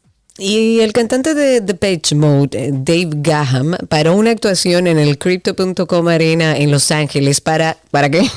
Para poner fin a una pelea que había entre el público. El cantante interrumpió, de hecho, la interpretación de la canción Never Let Me Down Again. Es un sencillo del 87 ya. Él estaba viendo una pelea entre los miembros del público cerca del escenario y, y le decía por el micrófono, hey, nada es tan importante, dijo dirigiéndose a estos que estaban peleando. Ha perdido su teléfono, eso es lo que le, le preocupa, le decía, es su teléfono. Pero bueno, trató de intervenir sin ningún éxito, los hombres siguieron con su problema. El músico dijo, cuando finalmente ya los involucrados eh, fueron separados, dijo, y eso yo creo que ha llamado mucho la atención, que dijo, ya hay suficiente basura en el mundo. ¿Viniste a pelear o escuchar música? Oh Dios. El vestido de la princesa Diana usado originalmente durante una gira en el 1985 y posteriormente en la Orquesta Sinfónica de Vancouver en el 1986 ha alcanzado el histórico precio superior al millón de dólares en una subasta organizada por Julian's Auction, marcando un nuevo récord como el vestido de Diana más caro vendido hasta la fecha. La marca anterior la ostentaba un vestido de terciopelo del 1991 del diseñador Víctor Eldenstein, que se vendió por 657.966 dólares aproximadamente en enero del 2023. El diseño de la pieza vendida recientemente responde al estilo clásico de los 80, con hombreras, cinturas bajas, eh, confeccionado en terciopelo negro y organza azul celeste, y se vendió junto con una ilustración a, juego, ¿no? Se esperaba que el llamativo vestido alcanzara los 100 mil dólares, pero gracias a su valor histórico y el amor que aún genera Lady D, la prenda multiplicó 11 veces su valor original. Un dinero. Bueno, un hermoso gesto que hay que compartirlo. El cantante Chris Martin apareció sin previo aviso en un barrio londinense, trabajó de camarero por un día completo y de esta forma ayudó a muchos necesitados. En una época del año en la que, recordemos, se, se desploman las temperaturas en la capital británica, son muchas las personas que sin hogar van y acuden todas las mañanas a una cafetería ahí en Londres, una cafetería solidaria que responde al nombre de Crisis Coffee. Todos ellos se quedaron, bueno, con la boca abierta al percatarse de que en esa ocasión el que les estaba sirviendo su café y su bebida caliente no era otro más que el líder y el cantante de Coldplay. Los usuarios de, este establecimiento, en vez de, una vez que se recuperaron evidentemente de la sorpresa inicial, bueno, empezaron a hablar, a lanzar elogios hacia este intérprete porque siempre ha sido una persona cercana, simpática, amable. Y por su parte, eh, Matt Dooney, que es el, eh, o Downey, que es el responsable de esta entidad sin ánimo de lucro, ha dicho que este cantante lleva muchos años colaborando de manera desinteresada con la asociación y que al menos una vez al año trabaja como voluntario ahí donde, donde lo envíen.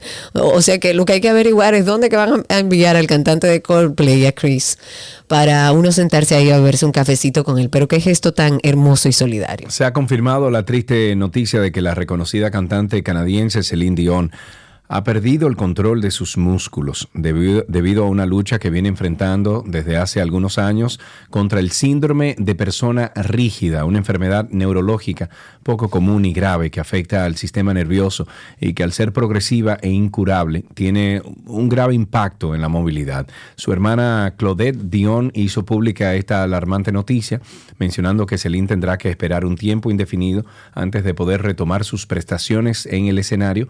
Claudette dijo que a pesar de su disciplina y ética de trabajo incansable, Celine enfrenta un futuro incierto en su carrera. Esta enfermedad obligó al artista a cancelar su gira mundial Courage y también a poner en pausa de manera indefinida su carrera en los escenarios. Claudette mencionó en declaraciones citadas por el New York Post que incluso las cuerdas vocales y el corazón son susceptibles ante esta condición. Dios mío, lo mejor Ay, para, sí. para Celine Dion. El actor estadounidense Jonathan Mayers fue declarado culpable de agresión y acoso por atacar a su entonces novia en un vehículo.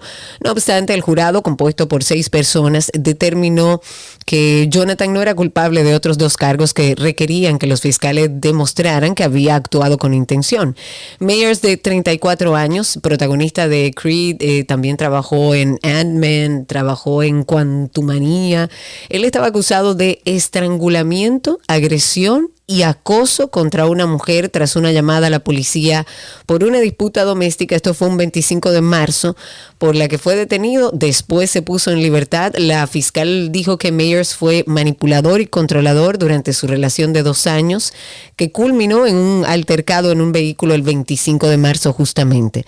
Durante el juicio se presentaron mensajes de texto anteriores entre Mayers y su exnovia, donde él amenazaba con suicidarse y la disuade de buscar atención médica por una herida en la cabeza. Esta joven de 30 años testificó que inicialmente no quería involucrar a la policía después de la supuesta agresión. Sin embargo, de acuerdo al abogado, fue el propio actor quien llamó al 911 preocupado por la salud de su pareja. Con esto finalizamos estas noticias del mundo del entretenimiento en 12 y 2.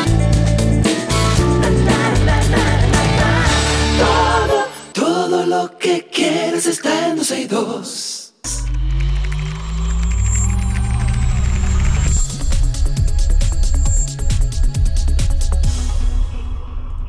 Estamos en artículos tecnológicos. Hoy miércoles siempre tenemos a Víctor Prieto eh, con nosotros hablándonos de las novedades del mundo Apple, pero en el día de hoy Víctor no viene. O sea que nosotros les vamos a actualizar un poquito. Por ejemplo, aquellos de ustedes que tienen iPhone, esta noche hagan la actualización al iOS, al sistema operativo 17.2.1, porque se había hablado, se había rumoreado eh, con que Apple estaba probando un sistema operativo 17.2.1, eh, 17.2.1 y la compañía acaba de liberar oficialmente esta actualización para el iPhone. Si te diriges a ajustes general, actualización de software, ahí te va a salir. Eh, dice que probablemente ya la última actualización de este año y se trata de una actualización centrada en corregir errores como otras tantas que hemos tenido en el iOS 17.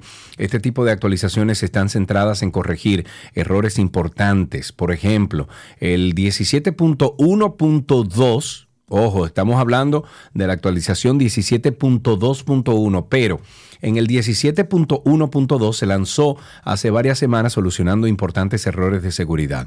Bueno, pues el 17.1.2 es compatible con los iPhones que eh, tienen ya el iOS 17. O sea que vaya a actualizar su teléfono esta noche. Y otra de las cosas también en el mundo de Apple, en el día de ayer se anunció como una noticia muy alarmante, después de que Apple recibiera una orden para la prohibición de la venta del Apple Watch Serie 9 y del Apple Watch Ultra 2 precedida por una orden de la Comisión de Comercio Internacional. Esta prohibición se limitaría a Estados Unidos, se aplicaría a partir del 25 de diciembre de este mismo año y la decisión se tomó debido a que la compañía Máximo demandó a Apple por infringir una serie de patentes que están relacionadas con la función de medición de oxígeno en la sangre en el Apple Watch. Ahora Apple tratará de atajar una solución desarrollando una actualización de software para el, Watch OS 10 para evitar la prohibición de la comercialización de su Apple Watch de última generación. Así que averigüe y póngase al día con eso. Y finalmente los AirPods 4, los AirPods 4 tendrán nuevo diseño y por primera vez cancelación de ruido. Se espera que a lo largo del 2024 Apple lance una nueva generación de AirPods. De AirPods. Yo estoy súper contento con mi AirPods Pro 2. Los recomiendo, pero vivo con ellos puestos. Eh, esto tras lanzar los AirPod Pro 2 en el 2022 y actualizarlos con USB-C a finales del 2023. Bueno, pues se espera que en el 2024 tengamos noticias de una nueva generación de estos AirPods normales, unos AirPods 4 que tendrán muchas novedades según ha indicado ya Mark Gurman. El objetivo de Apple es simplificar su gama de AirPods y con los AirPods 4 esperan conseguirlo para que sea menos confuso para los clientes. Aseguran también que los AirPods 4 contarán con un diseño actualizado que sería como un cruce entre los AirPods 3 actuales y los AirPods Pro. Los AirPods Pro son los que tienen la almohadilla. Los 3 no tienen almohadilla. Eh, dice que mm, aún no es- se está claro si Apple añadirá almohadillas para la silicona. A mí me, me fascina el tema de las almohadillas porque puedo hacer entonces el, el noise canceling, el can- Sí. la cancelación de A mí sonido. me gustan. Y para mí me encanta eso. ¿No te gusta? No, la almohadilla no me gusta. Tengo orejas muy pequeñitas y nunca me caben. Pero le cambiaste la almohadilla a la más pequeña porque a Orlando le estaba pasando lo mismo, a mí me pasaba lo mismo y cuando cambié la almohadilla viene con tres sizes, viene con tres tamaños. Hay una grande, hay una mediana, que es la que viene puesta, y hay una pequeñita, que es la que yo estoy usando ahora y me está funcionando, Karina. Antes me dolían los oídos. Sí, claro. Ahora me los dejo puestos tres, cuatro, cinco horas probarla. y no tengo problema. Tengo que Problema probarla. Bueno, antes de cerrar eh, esta mm, eh, artículos tecnológicos, vamos a recordarle nuestro podcast. Váyase a Google, ponga ahí Karina Larrauri Podcast o Sergio Carlos Podcast. Y si nunca ha escuchado ninguno de los episodios de nuestro podcast, empiece por este. Ok, viene tres, dos. Hola, somos Sergio y Karina en After Dark. Y ese somos. somos. Ok, vamos otra vez. Hola, somos Karina y Arregla el micrófono. ¿Qué tal si tú arreglas el No, no, micrófono mira, como vale? El micrófono ahí. tiene que estar. Estaba probando, estoy probando cosas. Vamos a empezar a grabar. Ok, pero entra al Twitter, Karina. ¿Y por qué la gente me maltrata así? Pues acepta la vaina. Serio, contrólate. Que te dije que in- invi- invade tu, tu co-host y vaina. Entonces, esa es la idea, que nos conozcan un poco, porque vamos a hablar de que nosotros nunca hicimos un episodio de intro que define lo que es el proyecto. Y por eso quisimos hacer este espacio donde vamos a preguntarnos muchísimas cosas y ustedes nos van a conocer un poquito más. ¿Cómo nace Karina y Sergio After Dark? Karina y Sergio After Dark. Karina y Sergio After Dark en todas las plataformas de podcast. Nos pueden buscar en Google como Karina y Sergio After Dark. Hasta aquí. ¿Qué era lo que estábamos haciendo? Artículos tecnológicos. Ya regresamos.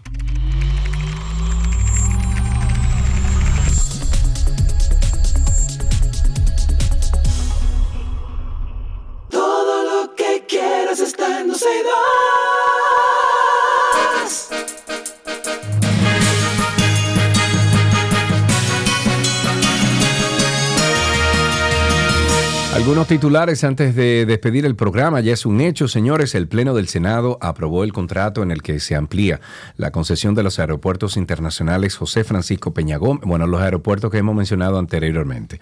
Eh, la iniciativa fue sometida al Pleno Senatorial eh, tras ser liberado de lectura y fue acogida por 19 de los 24 presentes.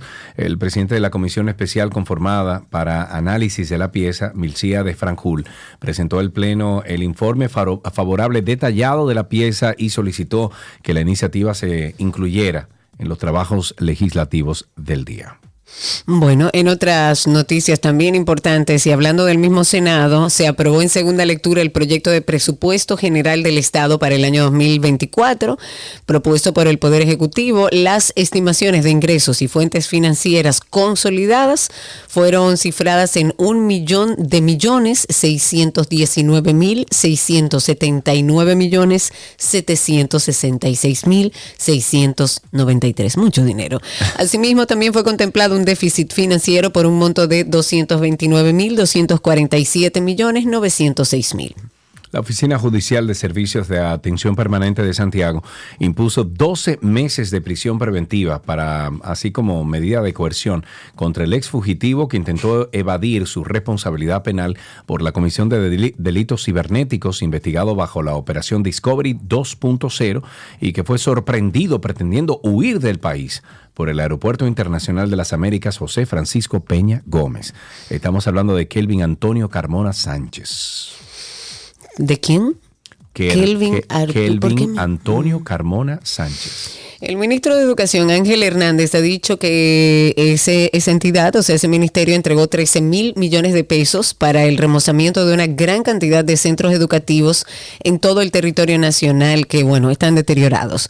Los fondos se entregaron a los propios centros y a los directores de los distritos escolares, a quienes el ministro advirtió que tendrán problemas si no remozan las escuelas afectadas. ¿A quién Dijo y cito? Espérate, ¿a Sí. quién se lo entregaron? a los eh, propios centros, a los directores de los distritos escolares.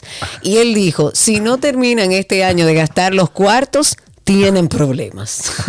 ¿A quién se lo entregaron? ¿A quién se lo A los, a los centros educativos y a los directores de los distritos escolares. ¿Y si no a quién?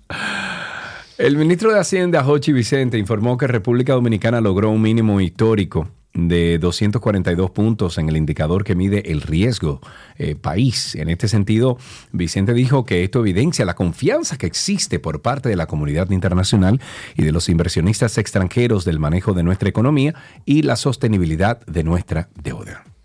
Ok, un equipo de abogados independientes interpusieron una demanda penal ante la PEPCA contra varios funcionarios del gobierno por la supuesta comisión del delito de lavado de activos y, bueno, otras infracciones.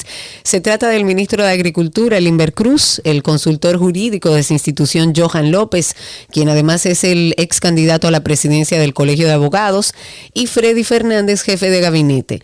Los demandantes han solicitado a la PEPCA que investigue a estos funcionarios para determinar de dónde salieron los recursos invertidos en la campaña del Colegio de Abogados y el presunto soborno a uno de los candidatos en las elecciones de ese gremio. Qué vergüenza. El juez del Tribunal Constitucional, José Alejandro Vargas, estableció que esa alta corte nunca se había visto tan en peligro como hoy en día.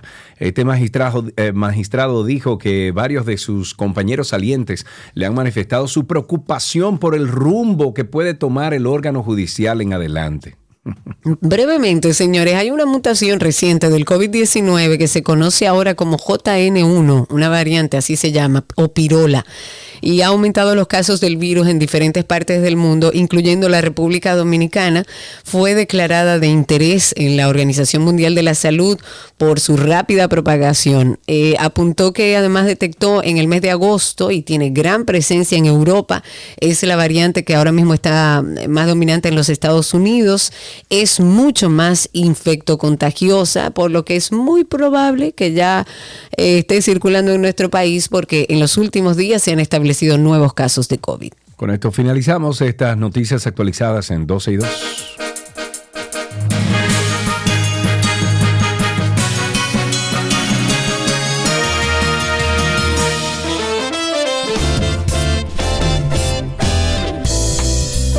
Hasta aquí llegamos en el día de hoy, este ombligo de semana, miércoles 20 de diciembre del año 2023. Gracias por la sintonía, mis amigos, de parte de todo el equipo de 12 y 2 y de la 91. Le invitamos a que continúen, continúen con esta emisora, porque ahora viene Shaley Martínez con esa excelente, ¿cómo es? A darnos el hello.